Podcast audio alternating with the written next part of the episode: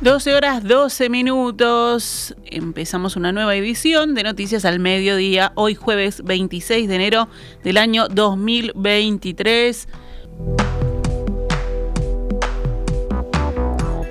Vamos con las noticias. El Frente Amplio elaboró un documento con las propuestas ante la emergencia agropecuaria por sequía que afecta a todo el país desde octubre del año pasado. Son cuatro propuestas concretas, según el texto al que accedió el informativo subrayado, que ya fueron enviadas a la Presidencia de la República, según informó el Frente Amplio. Primero, postergar los pagos de contribución rural hasta tres meses después de la levantada la declaración de emergencia agropecuaria. Al respecto, el Frente Amplio considera que deberá tomarse en cuenta la capacidad económica de cada franja o sector de productores. La segunda propuesta es postergar los pagos al BPS de los cuatrimestrales de enero y mayo y refinanciarlos en cuotas a partir de 2024 y 2025. El tercer punto es subsidiar a los tamberos por litro de leche enviado a planta con el apoyo del Fondo Agropecuario de Emergencia. Y el cuarto punto, la cuarta propuesta, implica un tratamiento especial para las deudas contraídas por cultivos afectados por esta situación y por las emergencias agropecuarias anteriores. Además, el Frente Amplio plantea tres medidas institucionales, convocar en forma urgente al Consejo Agropecuario Nacional, convocar a todos los consejos agropecuarios departamentales y, tercero, convocar a todas las mesas de desarrollo rural. En este punto, la oposición espera que con la participación activa de todos los actores del sector se definan otras medidas paliativas contundentes y de impacto para que el sector de mayor aporte en la economía del país se resienta lo menos posible y por lo tanto no se pierdan productores y trabajadores del sector.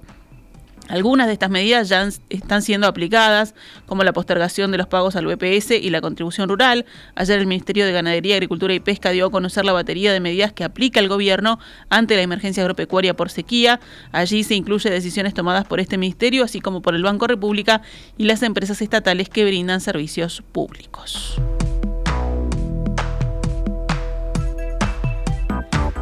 El intendente de Canelones, Yamandu Orsi, dijo que la reunión de ayer entre el presidente de Brasil, Luis Ignacio Lula da Silva, y la intendenta de Montevideo, Carolina Cose, fue más un acto político que un recibimiento y la entrega de un reconocimiento al mandatario extranjero.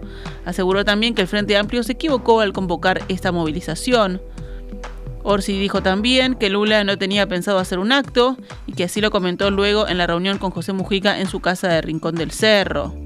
El intendente de Canelones señaló esta mañana en entrevista con el programa Doble Clic del Sol FM que la decisión de convocar a esa movilización en la explanada de la Intendencia de Montevideo no pasó por la mesa política del Frente Amplio y que sin embargo hubo una invitación desde el Frente a concurrir.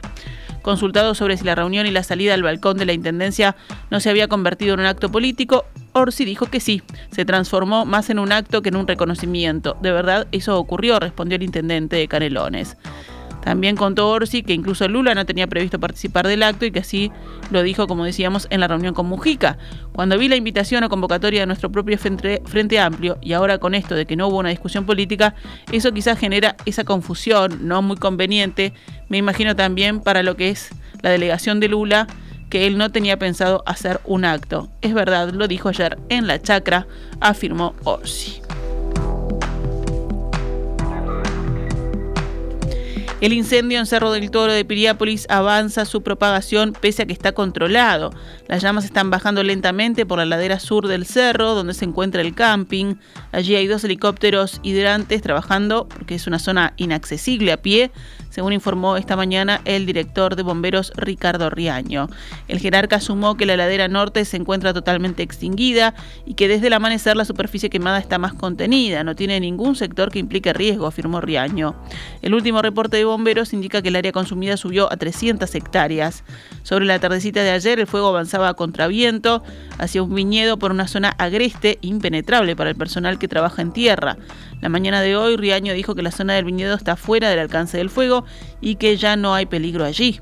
Durante la madrugada se realizaron cortafuegos sobre la ladera norte del cerro, en el sector de los viñedos, con dos cuadrillas y maquinaria pesada, y se logró extinguir el fuego en ese sector, según informó el Ministerio del Interior. Por otra parte, Riaño alertó sobre pedidos de ayuda falsos para bomberos. La institución no ha pedido ni pedirá colaboración económica, aunque sí alimentos, agua e insumos para el personal. Las autoridades llamaron a realizar la denuncia ante la policía en caso de recibir una solicitud de dinero.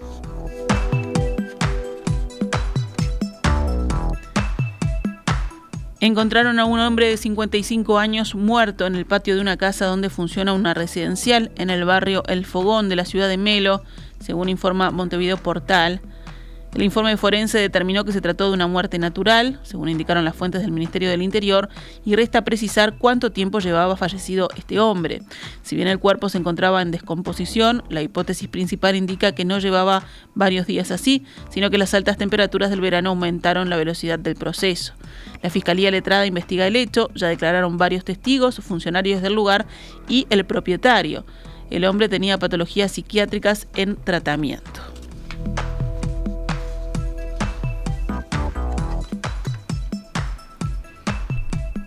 Nos vamos ahora al panorama internacional. En España, la ciudad de Algeciras rindió homenaje hoy al sacristán asesinado ayer en un ataque con machete contra dos iglesias, cuyo presunto autor, un marroquí de 25 años sin antecedentes, tenía desde junio una orden de expulsión del país. Además del sacristán fallecido, un sacerdote resultó herido en este ataque a las dos iglesias ubicadas cerca la una de la otra en el centro de esta ciudad portuaria en el extremo sur de España, frente a las costas de Marruecos. Centenares de personas, con rostros compungidos y algunos llorosos, se concentraron al mediodía de hoy en la Plaza Alta de Algeciras, frente a la iglesia Nuestra Señora de la Palma, cerca de la cual fue asesinado el sacristán. Según el Ministerio del Interior, el joven marroquí, a quien podía verse con barba y sonriente en una foto tomada tras su arresto, entró pasadas las 18 horas de ayer a la iglesia de San Isidro, donde, armado con un machete, ha atacado al cura dejándolo gravemente herido, dice la información.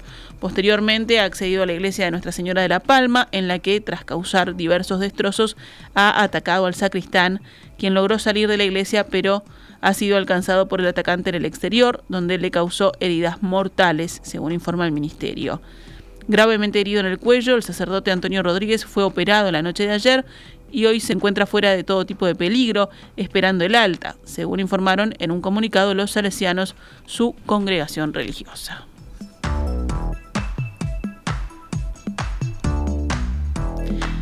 Rusia acusó hoy a la Unión Europea de incitar la confrontación geopolítica al enviar un misil civil para monitorear la frontera inestable entre Armenia y Azerbaiyán, ambas antiguas repúblicas soviéticas en el Cáucaso. Para el Ministerio Ruso de Relaciones Exteriores, la Unión Europea se ha convertido en cómplice de Estados Unidos y la OTAN y lleva a cabo una política de confrontación en el espacio postsoviético. El hecho de enviar una misión europea a Armenia va a introducir la confrontación geopolítica en la región y exacerbar las contradicciones existentes, añade la diplomacia rusa. Moscú es el mediador tradicional del conflicto desde los años 1990 y desplegó tras la guerra de 2020 una misión de mantenimiento de la paz. Pero la influencia rusa en la región está descayendo debido a la rivalidad geopolítica occidental y turca y también tras la invasión a Ucrania que suscita temores entre sus vecinos. Para Moscú, la Unión Europea busca con esta misión socavar los esfuerzos de mediación de Rusia.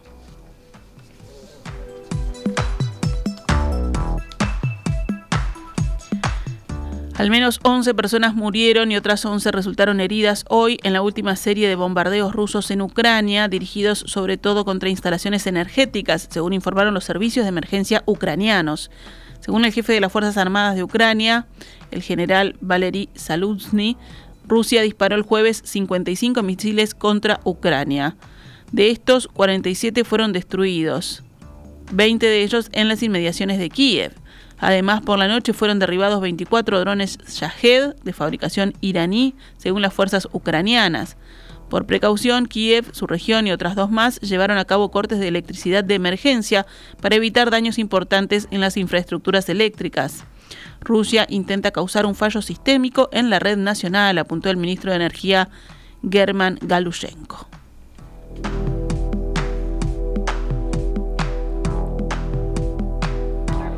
Vamos ahora con los deportes.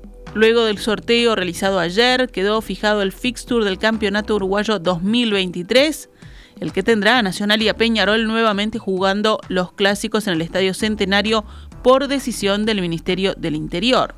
Será así por razones de seguridad, por los costos y las dificultades que significan la presencia de hinchas visitantes tanto en el Gran Parque Central como en el Campeón del Siglo y porque la Asociación Uruguaya de Fútbol se niega a que esos partidos se disputen solo con público local. El torneo comenzará el sábado 4 de febrero. En la primera fecha nacional jugará ante Liverpool en el Estadio Belvedere y Peñarol será local ante el recién ascendido Cerro. También en la primera fecha, Racing enfrentará a Boston River, Plaza Colonia Deportivo Maldonado, Cerro Largo River Plate, Montevideo City Torque Danubio, Defensor Sporting Fénix y La Luz Wanderers. Pero antes del inicio del torneo, el 29 de enero, Nacional y Liverpool disputarán la definición de la Supercopa Uruguaya. Cambiamos, nos vamos al básquetbol. Mientras esperan la resolución del Tribunal de Penas por los incidentes en el reciente clásico que disputaron Aguada y Goes, fueron sancionados con cierres de cancha por hechos sucedidos en otros partidos. El aguatero fue suspendido por los insultos de su hinchada a los árbitros en el partido que su equipo perdió ante la Reborges el pasado 4 de enero, por lo tanto no podrá ser local ante Maccabi el próximo viernes en la Liga Uruguaya. Goes, en tanto, recibió la misma sanción, pero por tres fechas, por insultos de su hinchada a los árbitros, a jugadores rivales y de su propio equipo, y también por golpes entre los propios integrantes del plantel en el partido que el mismo viernes 4 perdió Goes ante Biguá. Los cierres de cancha pueden ser redimibles con el pago de una multa. El club será sancionado además con la quita de un punto.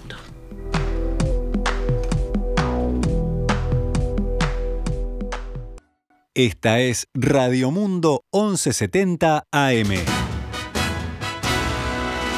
¡Viva la radio!